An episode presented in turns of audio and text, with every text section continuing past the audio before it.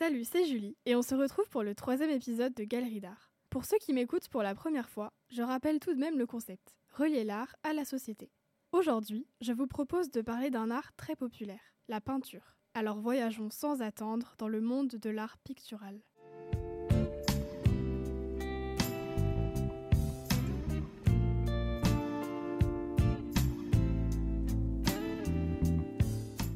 Rappelles ce documentaire sur la Joconde que j'avais regardé? Eh ben j'en fais encore des cauchemars, vraiment j'en peux plus. Ah ouais? Mais quoi comme cauchemar? Bah cette nuit, elle est sortie de son cadre et elle me poursuivait. Genre son regard était toujours braqué sur le mien, c'était terrifiant. Mais purée, là elle te hante carrément. Mais en vrai, faut te dire que c'est juste un tableau quoi. Ouais bah encore heureux hein Mais rien que le fait d'imaginer la Joconde humaine dans ma chambre, c'est le début d'un film d'horreur quoi. J'aimerais que le mec qui l'ait volé en 1911 n'ait jamais été retrouvé. Attends, quoi? Elle a été volée? Mais sérieux? Bon, en tout cas, tu m'as vraiment donné des frissons avec tes histoires là. Ah mince, bah désolé hein. Mais si tu veux, à la place, je peux te parler de la peinture en vrai. Enfin, il y a plein d'anecdotes marrantes dessus et tout. Enfin, franchement, c'est un sujet grave intéressant. Alors laisse-moi te raconter l'histoire de l'art pictural.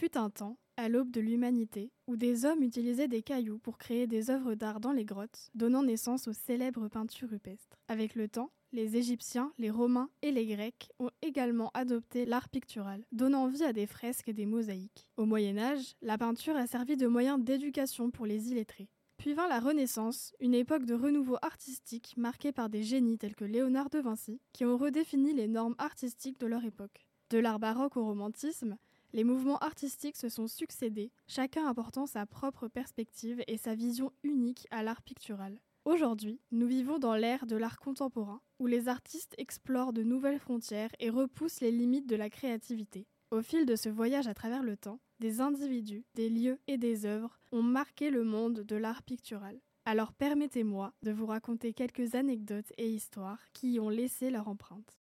Je commence tout de suite par vous raconter l'histoire de Magdalena Frida Carmen Kahlo Calderón, plus connue sous le nom de Frida Kahlo. C'est une artiste mexicaine renommée, née le 6 juillet 1907 à Coyoacán et morte le 13 juillet 1954 au même endroit. Il faut savoir que Frida Kahlo a eu une santé fragile toute sa vie. Atteinte de poliomyélite depuis l'âge de 6 ans et victime d'un grave accident de bus durant son adolescence, elle a été dans l'impossibilité de bouger de son lit presque toute sa vie. C'est pourquoi elle décida de se former elle-même à la peinture afin de tuer le temps.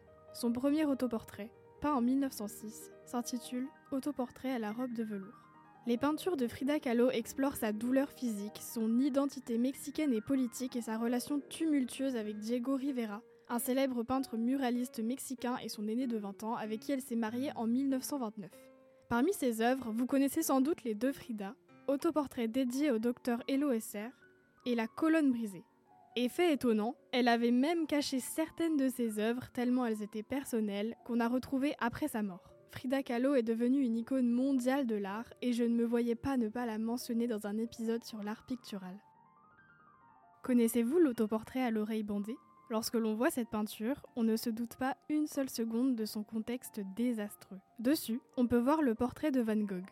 Il est emmitouflé d'un manteau vert, d'une casquette et d'un gros pansement sur l'oreille gauche. Jusqu'à là, on pourrait se dire qu'il n'y a rien de bizarre, c'est juste une peinture comme les autres. Et pourtant, le 23 décembre 1888, dans l'atelier du Midi d'Arles, Vincent Van Gogh et son ami et collaborateur Paul Gauguin se disputent sévèrement. Van Gogh tente même de blesser Gauguin, qui quitte ensuite la ville et l'atelier. Pris de rage et de folie, Van Gogh se coupe l'oreille gauche au rasoir et la porte dans une maison de tolérance. Il passa la nuit du réveillon à l'hôpital. Rapidement rétabli, Van Gogh peint ensuite son autoportrait devant un miroir, l'oreille gauche blessée étant pansée par un bandage qui lui entoure le visage. Il cherchait sans doute à montrer sa blessure et à l'inscrire dans une temporalité. Son visage est fermé, il a un regard mélancolique, comme s'il voulait transmettre l'émotion du calme après la tempête. Cette crise de folie s'est suivie de son suicide 18 mois plus tard. Toujours sympa les autoportraits. Vous connaissez sans doute ce tableau célèbre de la persistance de la mémoire, en 1931. Vous savez, celui avec les montres molles dans un désert. C'est l'œuvre qui est considérée comme le plus grand chef-d'œuvre de Salvador Dali et l'une des pièces les plus emblématiques du surréalisme. Sur ce tableau, on voit des montres molles qui glissent sur une branche d'arbre. Mais il reste tout de même une seule montre qui est encore ferme. Avez-vous déjà remarqué les fourmis présentes sur cette montre? Salvador Dali était obsédé par les fourmis. Pour vous dire, il en rêvait et elles sont même devenues un des éléments fondamentaux de ses travaux.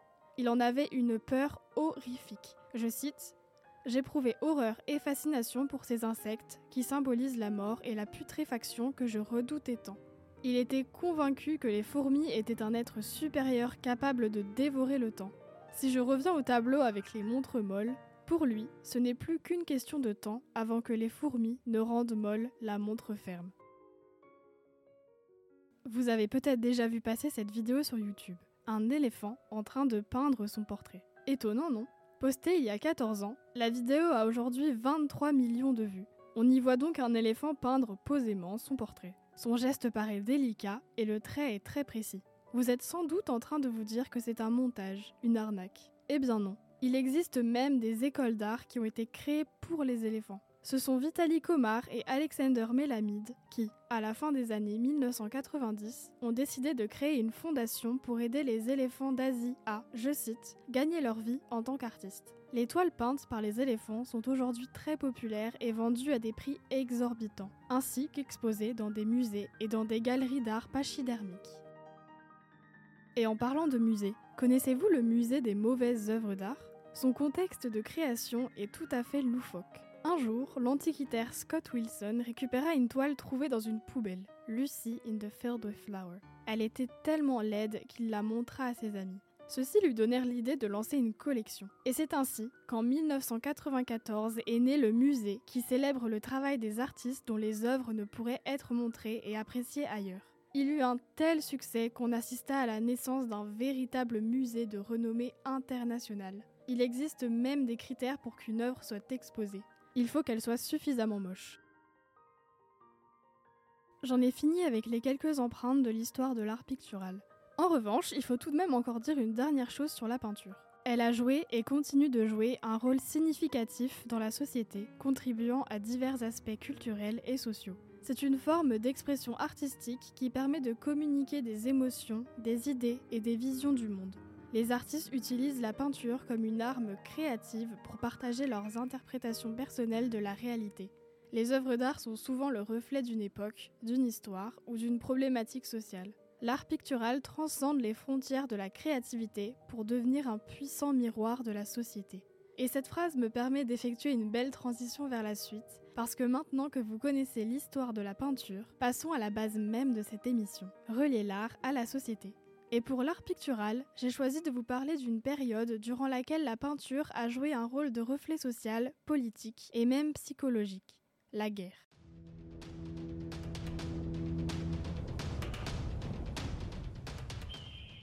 La guerre est un phénomène dévastateur qui a marqué l'histoire de l'humanité à travers les siècles. Elle a laissé une empreinte indélébile sur la société, mais aussi dans l'art pictural. Les œuvres d'art liées à la guerre sortent au-delà de la simple représentation visuelle. Elles engagent les spectateurs dans une réflexion profonde sur des aspects humains, éthiques et politiques. Je vais donc vous présenter trois œuvres qui démontrent les rôles de la peinture en contexte de guerre. Un des premiers rôles joués par l'art pictural a été de dénoncer la guerre. Pour illustrer mes propos, je vous propose de nous pencher sur une œuvre d'art très célèbre, Guernica. Peinte par Pablo Picasso en 1937 en réponse au bombardement brutal de la ville de Guernica pendant la guerre civile espagnole en 1937, c'est un exemple frappant d'une peinture qui dénonce les horreurs de la guerre. En effet, les forces nationalistes espagnoles, dirigées par le général Franco avec le soutien de l'Allemagne nazie, ont bombardé la ville basque, causant d'énormes destructions et de pertes civiles massives. La peinture est une composition complexe et chaotique qui dépeint des scènes de souffrance, de terreur et de destruction. Des figures humaines et animales déformées, des bâtiments en ruine, des cris silencieux et des éléments symboliques tels qu'une fleur et une lampe renversée sont par exemple présents. Guernica est une œuvre puissante que Picasso a utilisée pour exprimer l'horreur et la tragédie en faisant appel à l'humanité pour rejeter la terreur et la souffrance infligées aux civils. C'est un symbole universel de la protestation contre la guerre et la violence et un témoignage visuel. C'est là qu'on se rend compte de la capacité de la peinture à transmettre un message puissant qui va au-delà des mots. D'ailleurs, il faut encore noter que Guernica fait partie d'un mouvement artistique qu'on appelle le cubisme. Le cubisme n'était pas explicitement axé sur la dénonciation de la guerre, Mais il a néanmoins fourni un langage visuel novateur qui a permis aux artistes de représenter les réalités de la guerre autrement. Par la fragmentation des formes, les œuvres d'art cubiste pouvaient refléter la déstructuration du monde causée par la guerre. Elles remettaient aussi en question les conventions artistiques établies, y compris les représentations traditionnelles de la réalité. Le deuxième rôle de l'art pictural durant la guerre a été l'expression des émotions et des expériences vécues dans la continuité de la dénonciation. Pour illustrer cela, prenons une peinture qui, je pense, a déjà été étudiée par la plupart d'entre vous dans vos cours d'histoire géo au collège, les joueurs de scat. Peinte par Otto Dix en 1921, cette œuvre picturale représente les invalides de guerre allemands jouant aux cartes. Lorsque je parle d'invalides, je fais référence aux personnes dont les capacités physiques et ou mentales ont été gravement altérées en raison de blessures de guerre. Et cette œuvre est justement profondément ancrée dans le contexte de l'après-première guerre mondiale et offre un aperçu de la réalité brutale et déchirante vécue par les vétérans allemands. Sur la peinture, on peut voir trois vétérans allemands mutilés par la guerre, assis autour d'une table de scat, qui est un jeu de cartes allemand. Les hommes sont défigurés et portent les stigmates physiques des combats. Leur regard est vide, exprimant la détresse et la désillusion. Les cartes sur la table sont disposées de manière à évoquer une croix, symbolisant peut-être le sacrifice et la mort.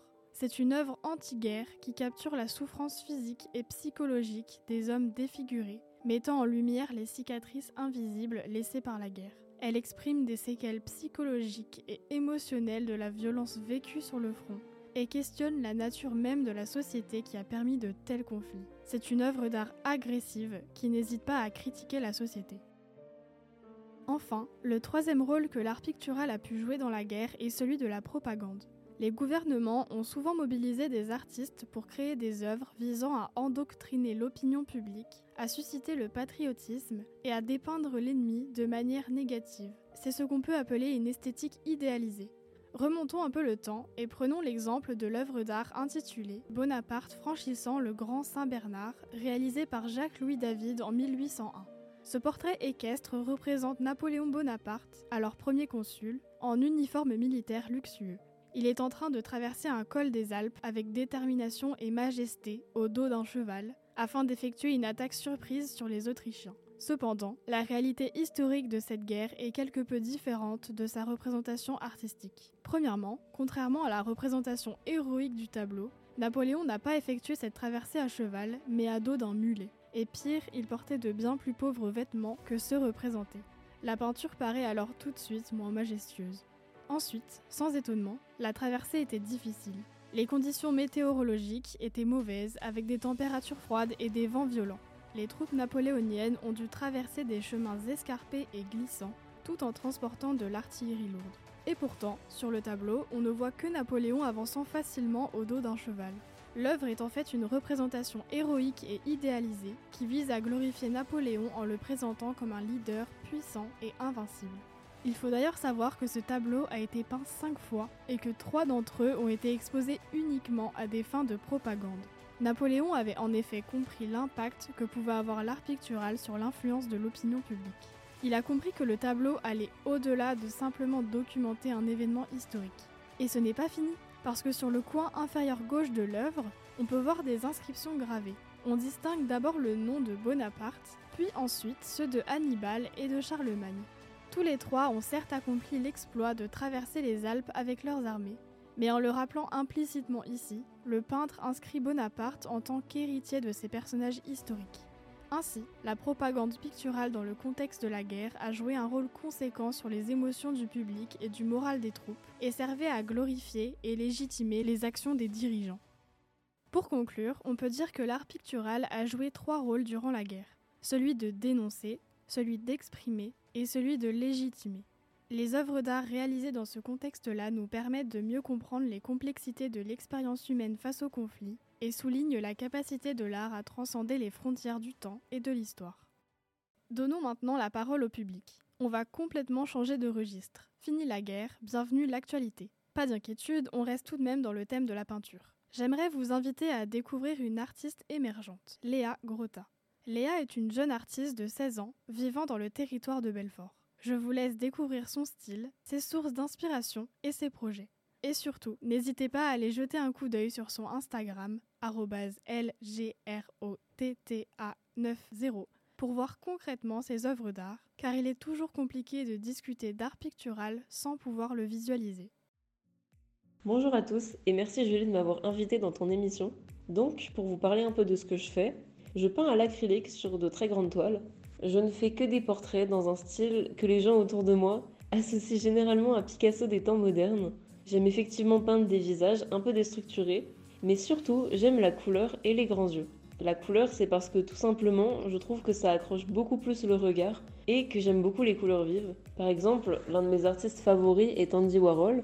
C'est dans ses portraits en sérigraphie de Marilyn Monroe qu'on retrouve beaucoup de couleurs vives et donc son travail m'inspire beaucoup. Sinon, pour revenir aux grands yeux, je peins des yeux démesurément grands, dépassant même du visage s'il le faut. J'en fais de plus en plus car premièrement, c'est pour moi la partie la plus intéressante d'un visage et même de tout le tableau. C'est ce qui attire et qui donne un peu d'humanité au personnage présent sur la toile. Sans les yeux, le tableau n'aurait aucune émotion et serait presque vide. Ça ne serait plus le portrait de quelqu'un, mais le portrait d'un simple pantin. C'est pour cela que je ne peins pas de paysage, par exemple, car je trouve cela beaucoup plus complexe de représenter une émotion s'il n'y a aucun regard. Je fais donc de très grands yeux à mes personnages pour que ce soit la première chose que le spectateur voit et que l'émotion représentée soit plus marquée. Cela me permet aussi d'avoir un style plus reconnaissable un peu comme une marque de fabrique. Sinon, pour finir, j'aimerais vous citer quelques artistes qui m'inspirent beaucoup, notamment Christian Scott, qui dessine au pastel à l'huile, des visages évidemment. Et euh, sinon, pour des références plus cinématographiques, j'aime beaucoup Damien Chazelle et Wes Anderson, qui savent vraiment très bien utiliser les couleurs dans leurs films. Voilà, merci de m'avoir écouté. Et on arrive déjà à la fin du troisième épisode de Galerie d'art. J'espère qu'il vous aura plu et on se retrouve très vite pour parler d'un autre art, la musique ou encore l'art musical. Merci pour votre écoute et à bientôt.